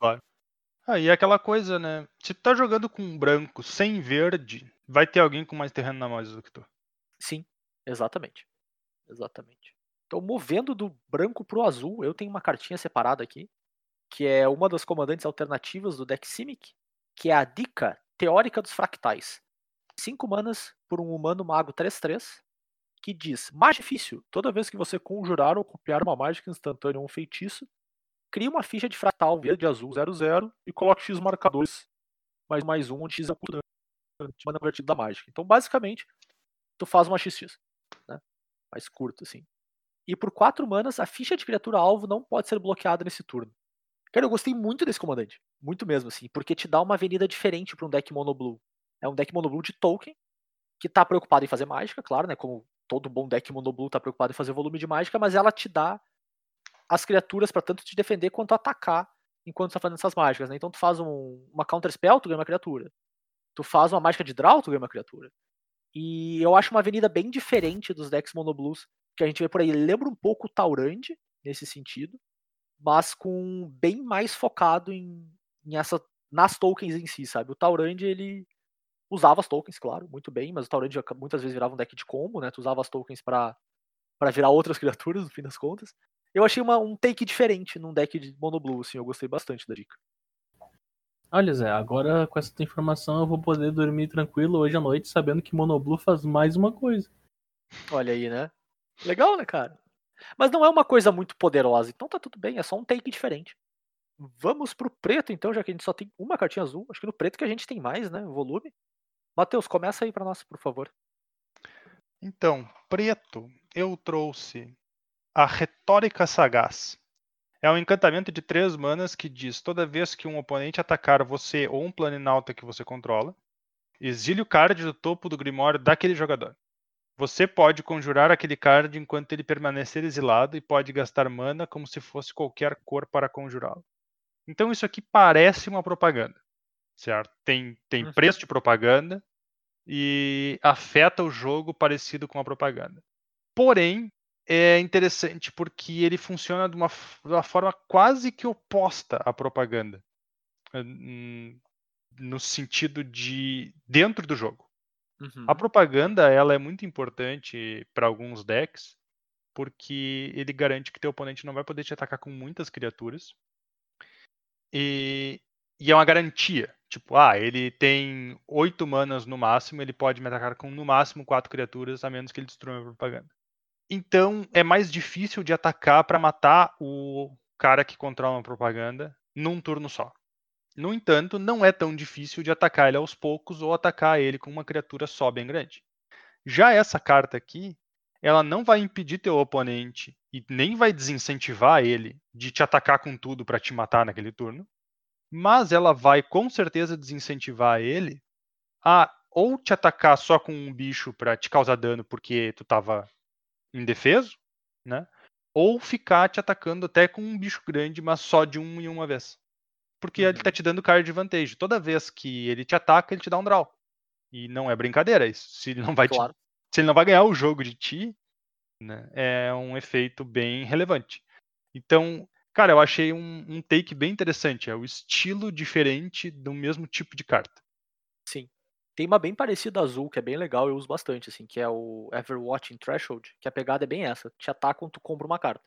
E, cara, funciona com uma beleza. É, exatamente. E aí tu não toma tanto dano de graça no início do jogo, até durante o Sim. desenvolvimento do jogo, só porque, ah, tu não tem bloqueador, então eu vou te atacar 3 de dano. Claro. Com certeza. E em seguida, minha outra cartinha também, e essa aqui, ela já é pra fazer sacanagem mesmo. É o Fen, o negociador. Três manas por uma criatura lendária, 3-3. Humano bruxo. Também não parece com o Ronaldinho. Inclusive, parece mais com o Loki do que com o Ronaldinho. E ele tem algumas habilidades. Ele vira e sacrifica uma criatura para colocar dois marcadores mais um mais um na. Ou ele vira e remove um marcador de uma criatura que eu controlo e cria uma ficha de tesouro. Ou ele vira e sacrifica um artefato para criar uma ficha de criatura. Nanquínio, branca e preta, 2-1 com VAR. Então, se o cara faz as contas, ele vai ver que ele consegue andar todo. percorrer todo.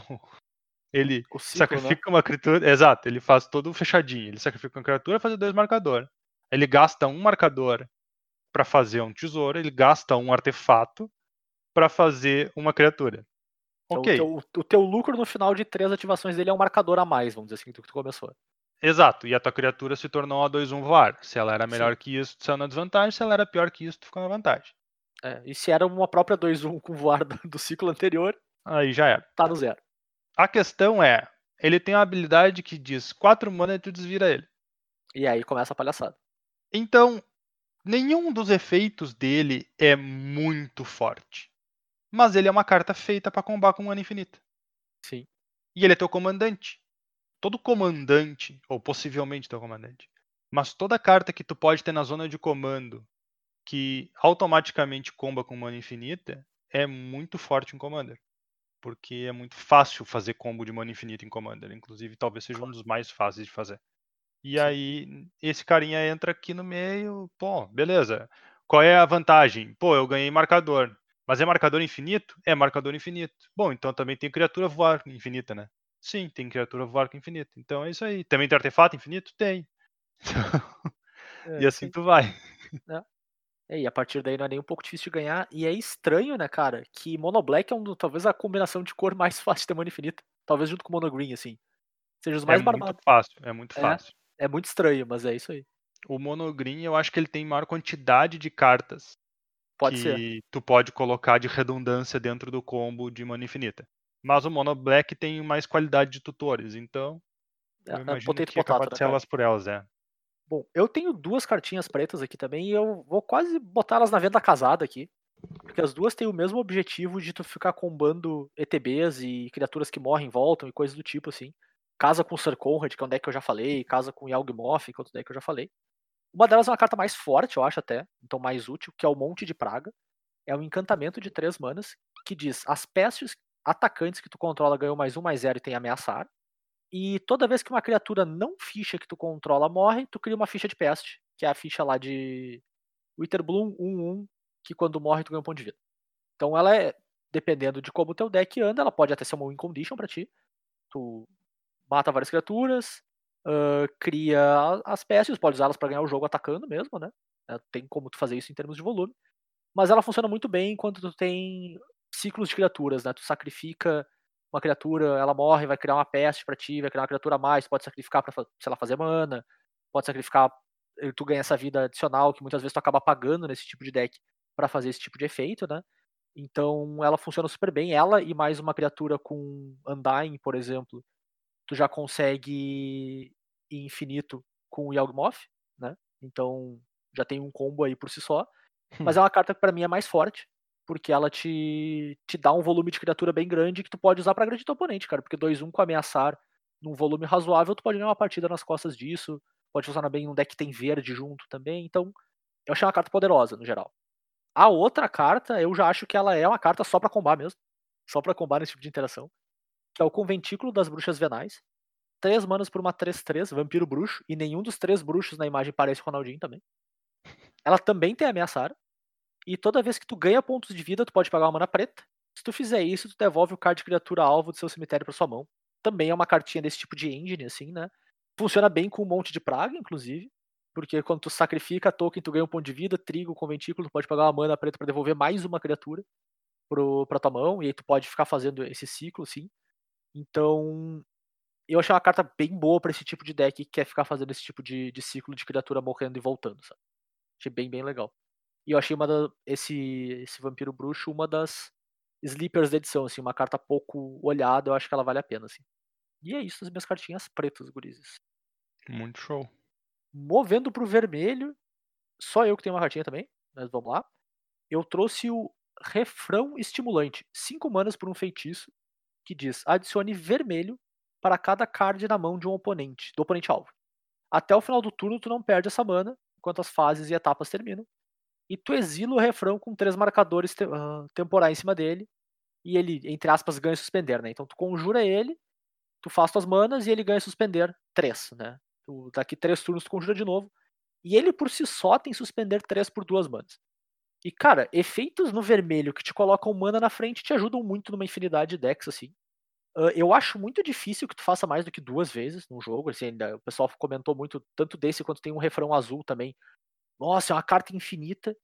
Cara, suspender 3 é um custo de verdade, é um tempo grande, então eu não acho que vai trigar mais do que duas vezes. Então, tipo, ah, tu suspendeu por duas manas, conjurou na 5, talvez não tenha 8, sabe? Então, talvez tu faça uma ou duas vezes. Mas é um efeito muito forte. Tu facilmente tu consegue ver um cenário onde tu suspende ele na 3, conjura na 5 e tu ganha 6 manas, 7 manas, sabe? A mais, do nada no turno.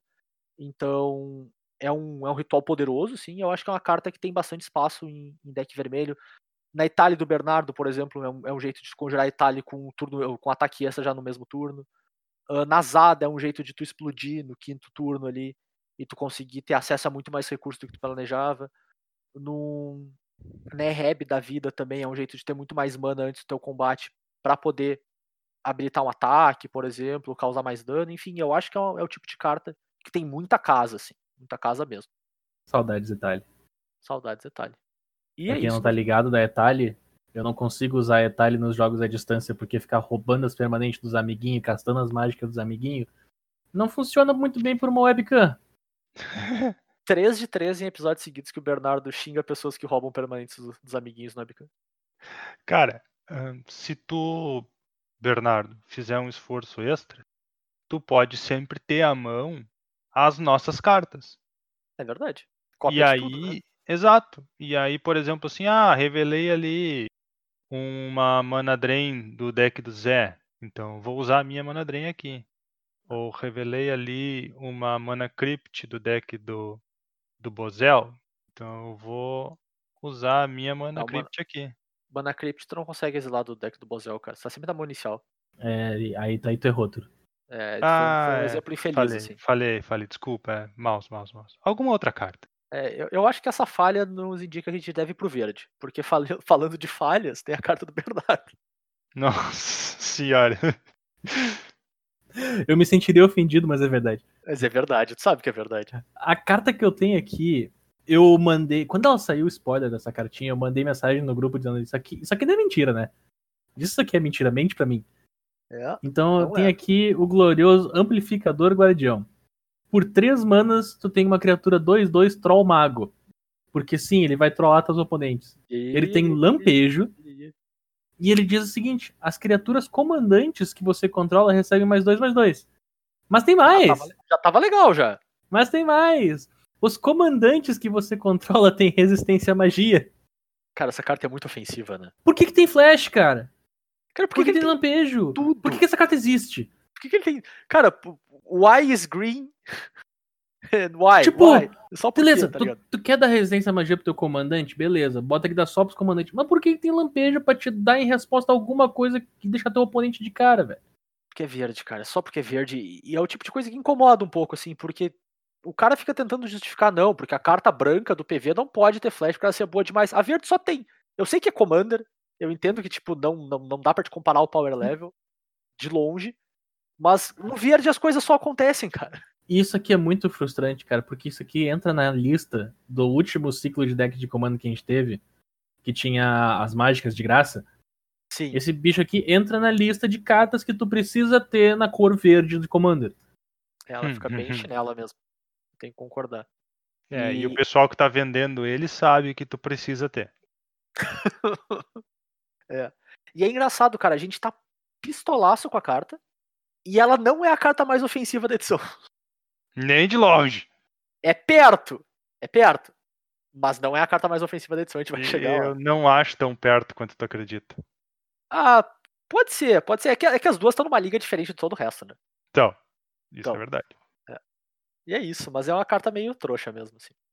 Pra. mas pra- Não, deixa, eu- deixa eu só seguir na- no bonde do Bernardo ficar chateado. Eu vou trazer a minha carta verde aqui também. Tá que ela bom. tá aqui só pra incomodar o Bernardo. Hum. que é o Canalizador Radieza. 6 manas por uma 4-6 alcance, que diz: As mágicas de criatura que você conjura custam X a menos para serem conjuradas, sendo X a quantidade de pontos de vida que tu ganhou nesse turno. E ele vira pra ganhar 2 pontos de vida. Então ele pode virar pra baixar o custo de tudo em 2, pelo menos, né? No mínimo. Uhum.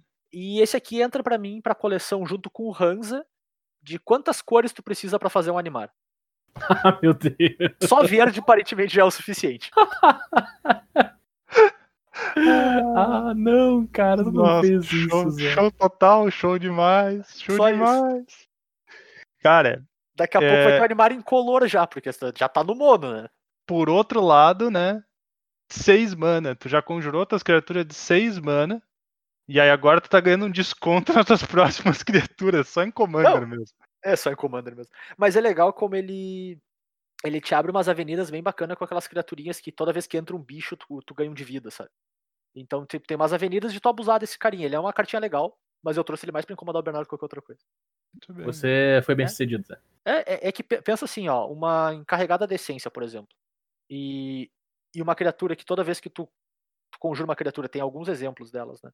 Tu compra uma carta, tu pode começar a comprar teu deck, tá ligado? Tu faz bicho, compra deck, faz bicho, compra carta, faz bicho, compra carta e vai fazendo. Ele faz uma, ele faz uma boa imitação de animar pra uma carta mono green, cara.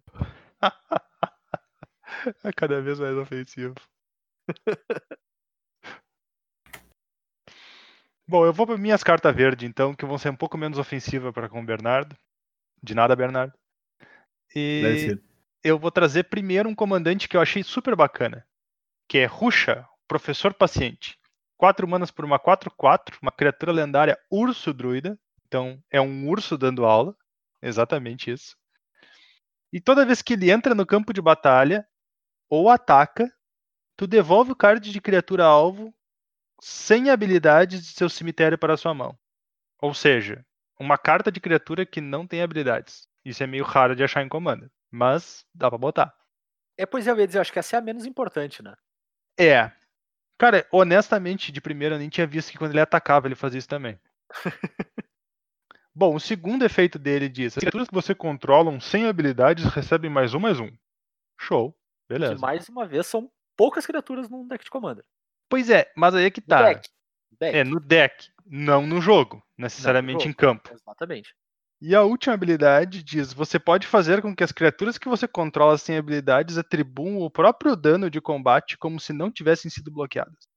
Eu não entendi qual é a moral de botar o próprio dano de combate aqui, não atribuam um dano de combate, mas beleza. Cara, isso aqui é um comandante que eu achei muito interessante porque ele te diz: tu quer criatura sem habilidade, que é completamente o oposto de qualquer outra coisa em Commander vai te dizer. Uhum. Tu, tu nunca quer uma criatura sem habilidade em Commander.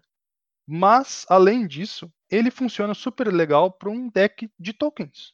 Porque tokens, quase todas tokens, quando elas estão no campo de batalha, elas não têm habilidades. Então ele funciona como uma antífona para essas tokens e ele deixa elas atacar como se elas não pudessem ser bloqueadas. Elas ainda podem ser bloqueadas e elas ainda vão morrer no combate, hum, porque elas ainda tomam um dano de combate. Mas tu pode atribuir o dano direto no teu oponente em vez de É, na é o criatura dele. efeito elemental dos espinhos. Exatamente. E eu achei legal como eles conseguiram escrever essa carta de um jeito que ela casa com o deck Simic de Tolkien, sabe? É bem, bem legal. É uma carta que tá tentando incentivar, claro, né? Provavelmente vai montar um deck de Tolkien com ela, mas ele é o, vamos dizer assim, o comandante das cartas dos ursos, né? Dos comanda das cartas flavor, que só tem flavor. Sim. Mas ele tá todo escrito de um jeito que ele ainda se casa com o deck que ele vem dentro. Eu achei bem legal. É o, para mim é um baita sinal daquela coisa que eu falei mais cedo de que os decks não estão com cara de dois meio deck. Essa carta funciona perfeitamente bem no plano do deck que ele vem. Eu achei legal isso. Bem legal. Exatamente, funciona muito legal no deck de- com as tokens. Bom, e a minha próxima carta, ela é um pouquinho mais ofensiva, mas por causa de um deck que eu gosto bastante. Então, show, não tem problema nenhum. É o Jardim do Rojo. É um artefato, não, artefato nada, um encantamento de três manas. E diz: toda vez que você ganha pontos de vida, você pode pagar duas quaisquer. Se você fizer isso, cria uma ficha de criatura, fungo besta verde 4-4 com atropelar.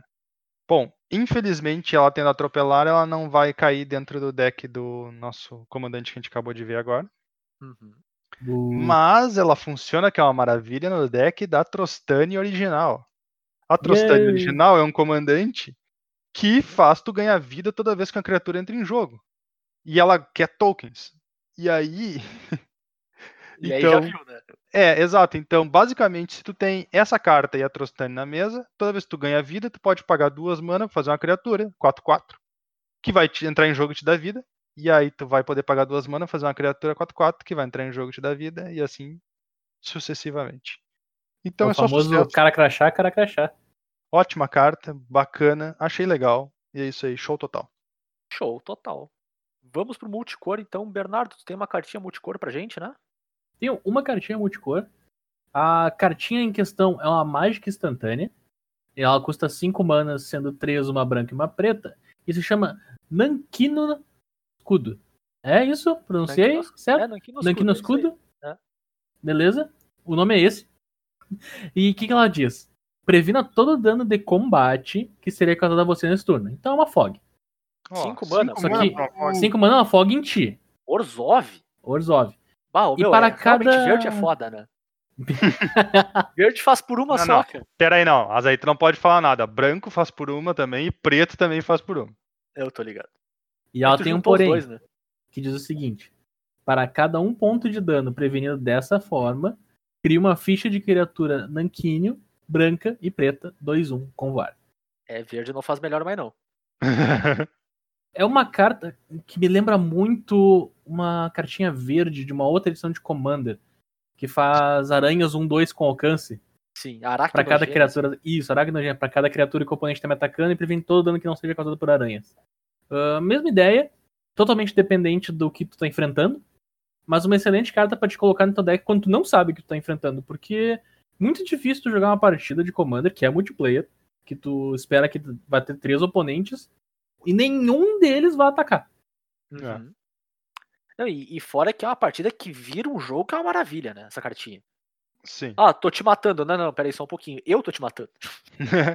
não, pera aí só um Tu não pouquinho. tá tô matando entendendo. a mesa inteira. É. É, Chame a ambulância, mas não pra mim. A, a quantidade de mana é infinita, praticamente. Mas imagina, o cara te ataca, em resposta ao ataque dele, tu faz aquele decreto dos deuses gêmeos, nossa. é instant nossa. speed. Tu E aí faz tu ainda. né? É, tu faz. Tu faz o decreto dos deuses gêmeos. Aí ele fica olhando, tipo, meu Deus, o que tá acontecendo? Aí tu faz essa carta.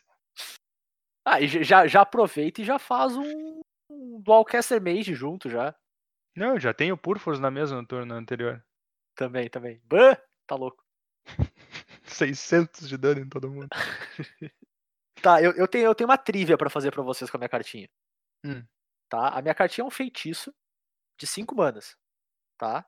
Uhum. E ela começa dizendo: exile todas as criaturas. Qual o custo de mana dessa carta? Não Tá. convertido. Não o Ela- mana velho, porque eu já falei que são 5 manas. Eu Ela é. escrito o custo Ela de é multicolorida, né? Já que a gente tá Ela na é sessão de multicolorida, multicolorida, eu vou imaginar que essa carta é preta e branca. Uhum. Bernardo, Ou Oi, alguma coisa assim. o que, que tu acha? exile todas as criaturas? É, 5 manas feitiço multicolorido. Qual, o Hum. qual o custo de mana da carta, assim? Branco e alguma outra coisa. É, aqui- a gente tem a opção de branco e vermelho e branco e preto, né? Dado É, bra- branco e alguma outra coisa. As que a gente conhece são branco e preto, então vamos de branco e preto, é o branco mais e comum. preto. Tá. Ah, e se eu disser pra vocês que a carta tem azul nela? Branco e azul, branco e azul. Mas branco e azul não tem deck branco e azul.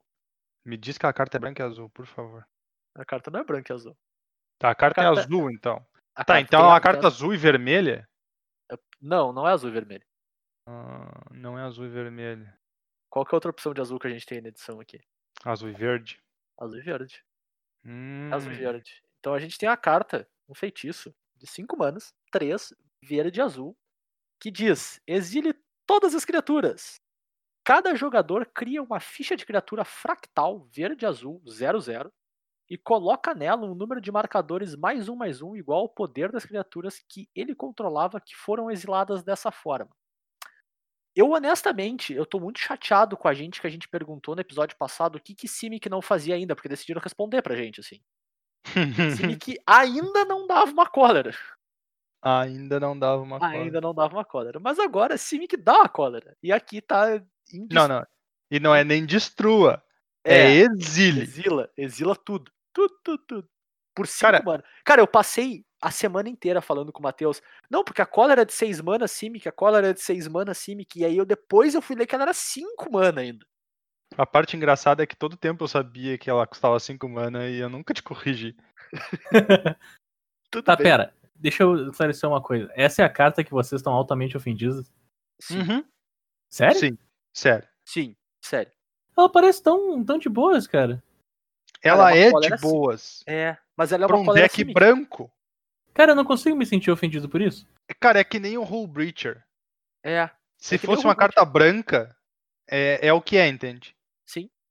Todo o problema dela tá no canto superior direito, sim. O resto da carta tá ok. Sim, Não- o texto não da carta não é o tô- problema. O problema é as mana que tu vira na hora de pagar ela. Não, não tô no time de vocês nesse daí, não. Pra mim, isso aí é só uma carta. Bom, isso é verdade, olha só uma carta. É, ela é só uma carta. Aí o Bernardo tá fazendo jus ao nome da carta, né? Ele tá super simplificando a análise dele. É. Show. A carta, tu vê que a carta ela é ofensiva porque o efeito de verdade dela são quatro palavras. Sim. E aí sim. depois vem um muro de Uma texto. desculpa. É que é desculpa, exato. A desculpa. Não, mas ó, tem essa parte aqui toda, ó, lê bastante aqui, tu vai ver, ela faz mais coisa. Como quem diz, não tem problema. Pô, meu, cinco manas, verde e azul pra exilar tudo. É muito Não é que a carta é estranho, forte demais. É que a carta é errada. né? É, ela tá no lugar errado, né, cara? E aí, tipo, pra, pra mim, ela é. Toda vez que os caras vier me dizer assim, não, porque não dá pra fazer ramp no branco, eu vou dizer, meu, faz! Só faz e bota o custo branco, É. não importa. Ca- Cadê o Growth Spiral branco agora? É, tem que Growth Spiral Mono White. Branco, branco, compra uma, bota uma land em jogo. E é isso aí. Vocês realmente se ofenderam com essa carta. Meu Sim. É que não faz sentido, cara. Não faz sentido, cara. Simplesmente não faz sentido. Tipo, Tá o Bernardo botando a carta no deck de animar e pensando, pô, por que que os caras tão tão tristes? é, né? Reclamando essa carta de boa. É. Eu, eu, eu acho, tipo, completamente desnecessário, cara. Tipo, não tem porquê um troço desse, assim. É, é, pra mim é do bonde do, do não tem porquê. E eu tenho a carta, tenho a carta. Vou usar, vou, mas não tem porquê. Tá ligado? Tipo, não tinha por que ela existir. Não precisava. Enfim, é, é, é fora do, do que é necessário nas coisas. E por fim, a gente tem um terreno que eu achei um terreninho muito legal da edição, que é a Clínica da Bruxa. É um terreno que vira pra adicionar incolor, ou paga duas e vira, e o comandante alvo ganha vínculo com a vida até o final do turno. Cara, eu achei a cartinha muito legal. Achei um terreno muito versátil. Ele cabe em muito deck aí. Tô pra dizer que, tipo assim, quase qualquer deck de duas cores pra baixo que o comandante pode atacar. Não vou nem dizer que é um deck que o teu plano é teu comandante atacar, mas que o teu comandante pode. Usa essa carta bem. Porque, cara, life gain incidental no Commander costuma ser razoável, sabe? É uma coisa que a gente acaba deixando um pouco de lado, assim. ah, não dá tanto valor. Mas quando vem num terreno que entra de pé, mesmo que seja um terreno incolor, e o custo de ativação é tão baixo assim, eu achei muito, muito bom o terreno, assim. Acho que dá pra botar em quase todo deck, a grosso modo. Então, bom, boa, boa carta. Cartinha legal. Cara, eu achei bacana. Sem sombra de dúvida, achei É isso. bacana. É, É é uma ótima opção. É. honesto, honesto, É. show. Exato. Tipo, cartinha legal que existe, sabe? E um belo Mas- nome também. É verdade. E por fim, vou passar rapidinho correndo na sessão reprints aqui. Não vamos falar Eu tanto. tenho da uma carta. carta. É o Cinete reprint, não é? Ele é? Claro. Sim, Ah, é? Bernardo. Ups. A sessão reprints. Mas eu quero falar. Mas carta, carta da sessão reprints. Mas eu quero falar. Ups. E eu separei três cartinhas, o Bernardo separou uma. Ah, eu trouxe a Predação do Exuri, o Elixir Milenário e o Arquivo de Alhamaret para minha lista de bons reprints que a Wizards trouxe nesse, nessa edição de Commander como um todo. São três cartas que vêm em jogo em vários decks. Tem, as três são razoavelmente versáteis, assim, e funcionam em shells bem diferentes. E estavam com preço elevado, tinham pouca printagem. Vem aqui de novo, não acho que vai baixar muito o preço, mas pelo menos aumenta a disponibilidade delas, assim. Então, bons reprints aí. Muito bom terem voltado. Com certeza. E a minha cartinha, então, na sessão reprint é o glorioso Sinete Arcano. Pra quem conhece o Sinete Arcano, ele surgiu no deck de Brawl, o que era errado. E agora ele tá aqui nos decks de Commander, o que é um pouco mais certo, apesar da existência dele ser errada. É, mas é isso aí. Tá aí já, né? Pelo menos agora tem volume, ele tem sido É, pelo bem menos direto. Já que existe, pelo menos existe pra todo mundo. Em Exato, vez de pra vender um deck de um formato que ninguém quer jogar. exatamente. E é isso, né, gurizes? Passamos por Mystical Archive, eu já nem lembro quando a gente passou por Mystical Archive. Pois Fazem é. 60 anos. e passamos pelas cartinhas de Commander 2021 aí, conseguimos passar por tudo que a gente tinha planejado. A gente encerra a nossa análise inicial de cartas de Strixhaven aí. A gente com certeza vai voltar a falar da edição ainda, ah, dos impactos dela no Standard, se tiver. a gente vai falar do limitado bastante da edição também, que parece um limitado bem divertido. Então, fiquem atentos aí que a gente vai falar bastante de Strixhaven, mas impressões iniciais de cartas a gente encerra por aqui. Guris, vocês querem falar alguma coisa sobre o cenário inicial de Strixhaven ainda? Alguma coisa adicional? Ah, eu acho que eu já falei o cenário inicial de Strixhaven. Pro construído, não espero muita coisa até a rotação. Porque a aventura T2. continua. Isso, é dois, forte demais. Beleza. O, o que Strixhaven mais vai impactar no histórico vai ser com o Archive, né? O Mystical Archive. Então não é necessariamente culpa de Strixhaven. É mais as cartas que vieram de bônus. Eu Uhum. tô mais esperançoso pela, pelo que a rotação nos traz. Porque tem muita coisa legal em Strixhaven, muita coisa mu- multicolorida. Eu já joguei draft de Strixhaven pra dar uma olhada. Eu não fazia ideia do que eu tava fazendo. Normal. Normal, né? Não fazia ideia do que Inclusive, eu tava ideal. fazendo. Pra nós é ideal isso. É, eu tenho que concordar. Quanto menos eu sei, mais eu ganho. Olha, o meu comentário, ele até vai ser engraçado, porque ele é fora do. Fora do T2, fora do histórico. Meu comentário é que apareceu um deck de Storm Modern, novo, por causa da Step Links de magias, que eu, eu não sei o nome dela agora, então é isso aí. E, cara, pode ser que seja o tipo de deck que não vai dar em nada, mas é sempre engraçado ver os loucos ter umas ideias maravilhosas. Justo. A minha consideração final em relação a Strixhaven é vejam os videozinhos da Command Zone, ah, que eles basicamente propagandeiam as escolas. É muito legal. Eles lançaram, acho que quatro deles já, na data da, da gravação desse cast. Amanhã eles lançam o último, então vai ter um videozinho pra cada um, assim, meio que introduzindo o mundo e, tipo, falando. É quase cartinha de Hogwarts, assim, sabe? Uhum. E em especial o do Silver Quill ficou demais. assim, o vídeo ficou muito, muito bom. O valor de produção é muito bacana. E é muito legal ver produtor de conteúdo fazendo coisa coisa na volta do mundo do jogo, assim, também. Eu costumo gostar bastante, então fica aí a recomendação. Veja um videozinho lá, identifiquem-se como escola. É sempre legal ter esse, esse apego meio emocional com o mundinho do jogo, assim. Eu, pelo menos, gosto bastante. Com certeza. Agora, eu tenho uma novidade para você. E quando eu digo você, não é o Turo, não é o Zé. É você. Ouvinte. Tá, você sair sabe- um. Você sabe que acontecem streams no meu canal de vez em quando. Uh, O que Certo. você não sabia é que dessa vez a Wizards nos forneceu pacotes de booster do Magic Arena para serem sorteados. Peraí, por, por Wizards quer dizer eles? Eles, eles mesmo, Grande eles. eles. Eles nos Ah, não, aí eu forneceram, botei fé. Aí eu botei fé. nos forneceram boosters do Magic Arena para serem sorteados para comemorar o lançamento de Strixhaven. Porque sim, nós estamos no Wizards Creator Program. Sei lá qual é o nome da, não sei qual é o nome daquele troço. Coisa grátis pro ouvinte.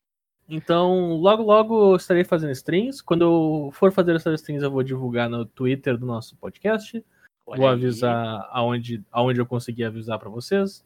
E nessas streams eu estarei draftando Strixhaven e sorteando boosters da edição no chat. Cara, É. Torçam pra eu não estar junto na stream, que seja só o Bernardo fazendo o draft, porque ele não tem o, vamos dizer assim, a parte sádica de eu querer fazer gincana com vocês pra vocês ganharem os códigos. Eu vou querer fazer gincana e vai ter que acertar coisinha e responder pergunta e quem a acertar parte, a Se for parte o Bernardo, sádica, ganham, assim, é bem mais Silvio Santos o negócio. tu quer dizer, ele não tem o tempo, né? Porque ele tá, ele tá- tá jogando. É, é, exato, exato. E eu vou ficar fazendo, tipo, ah, quem acertar o, o deck que o Bernardo vai enfrentar na próxima rodada ganha um booster. Nossa, A gente falou aqui de várias redes sociais, né? Então não esqueçam de seguir a gente lá na- nas redes. A gente tá no Twitter, no Facebook e no Instagram, como arroba cóleras e dragões, tudo junto, sem cedilha, uma barbada de achar. A gente acaba sendo mais ativo no Instagram, onde a gente mais posta. O, o Twitter a gente usa muito mais pra divulgar quando a gente vai entrar em stream. A gente não, não acessa tanto assim o Instagram mais ativo deles, mas fica à vontade para entrar em contato com a gente, conversar com a gente em qualquer uma delas. A gente tá sempre lá para responder. A gente só é um pouco menos ativo nelas, assim porque não dá tempo de estar ativo em todas. Eu, fico, eu admiro muito, cara, quem é produtor de conteúdo e tá sempre ativo em tudo. É puxado. mas a gente não tá sempre 100% nelas, mas mandando recado pra gente, a gente vai estar sempre ouvindo, sempre conversando. E vocês podem falar com a gente pelo e-mail também, pelo colerasedragões.gmail.com, também tudo junto, sem cedilha. E, ou vocês podem até falar comigo direto e com o Bernardo direto, a gente tá lá no Twitter, né, nosso Twitter pessoal. Eu sou arroba jvitorfromhell.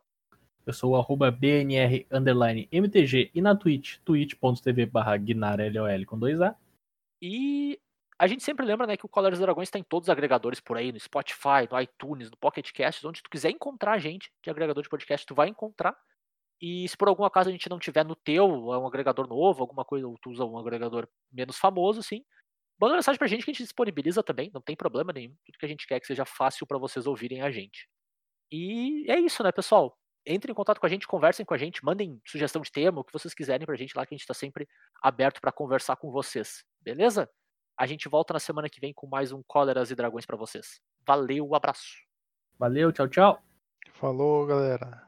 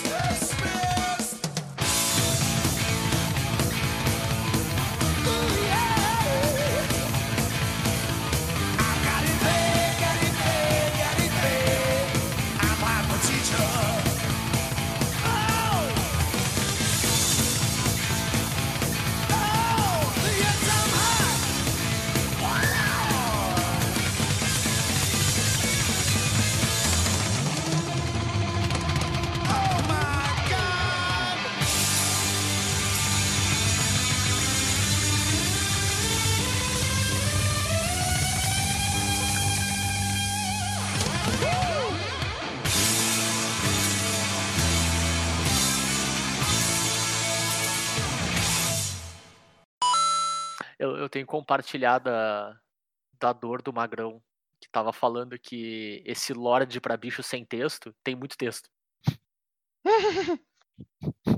Pois é, né? É muito texto pro bicho que é pra se importar com carta sem texto, né, meu? É que, Tipo, faz tá- sentido. Nenhuma habilidade é ruim, todas elas são ótimas. Mas é muito estranho. a, a parte engraçada. é- o que eu achei legal desse Lorde é que ele é tipo, ele, ele é literalmente a definição do professor dedicado, tá ligado? Sim, exato. Porque o louco tá lá, os magrão não sabem fazer porra nenhuma. Mas ele tá lá, não, aqui, tal, tal, tal, vou dar uma força pra vocês. E, e- e- é muito tipo o professor que vai lá, ele, a primeira habilidade, ele vai lá e pega os caras que já desistiram de aprender. E, não, não, não, não. Pera lá, gurizada, vamos lá, vocês conseguem. Bah, é verdade, ainda tem isso. É, aí enquanto eles estão em campo ganhando mais um, mais um, eles estão aprendendo, né? Aham. E quando eles vão pro combate, aí eles já aprenderam, né, meu? Ele ensinou. é. É bem, bem legal. A carta, a Eu- carta é bacana. tem Eu gostei, eu gostei bastante da carta porque por cada parte deixar imbloqueável as tokens. Sim, é bom mesmo. Porque hoje em dia é aquela coisa, né, meu? Quem não tem texto é token. E olha lá. E olhe lá, exatamente, porque as Esse peças daí- têm texto já. Esse deck vai usar aquela carta de. Futuro Sight, né? Aham, o Muraganda Petroglyphs. Isso, mais dois, mais dois pra tudo que estão. É, eu não sei por que, que diabos eu sei o nome dessa carta. Mas eu sei. Fala, gurizada! Tudo belezinha? Sejam muito bem-vindos a mais um Cóleras e Dragões. Esse é o nosso episódio de número 62 e eu sou o seu host Zé Vitor Schneid. E eu tô aqui mais uma vez com eles, Matheus Turoff E aí, galera? e Bernardo Reis. E aí. E eu... tu tá com bastante estática, B. E tu tava cortando, Zé. Show! Eu repito tudo? Só que eu não sei se não era só pra mim. É, então. Vai de tudo, João. Ah, ô Bernardo, tu vai ter que começar a prestar atenção, porque do jeito que tá a minha internet, eu não vou mais Beleza. poder ser padrão pra Eu saber se escutei tá uma batida de sino aí, como se alguém tivesse tocado um sino. Eu não toquei o sino. Isso é bem específico. Eu não É toquei bem específico, parece uma batida de sino. Sei lá, parece que alguém tá caminhando com uma vaca que tem um sininho, tá ligado? Só pode ser o Turo caminhando com vaca. Algo, algo quer dizer alguma coisa sobre isso e eu não vou pegar a bait. Tá, bora, bora lá de novo. É que, é que, cara, a música que a gente colocou, a gente foi pop demais. É, isso é verdade. A, a gente Qual- foi pop demais, tem que ser Qual foi a pop. música que foi pop demais? Shake It Off, da Taylor Swift. Ah, eu sabia.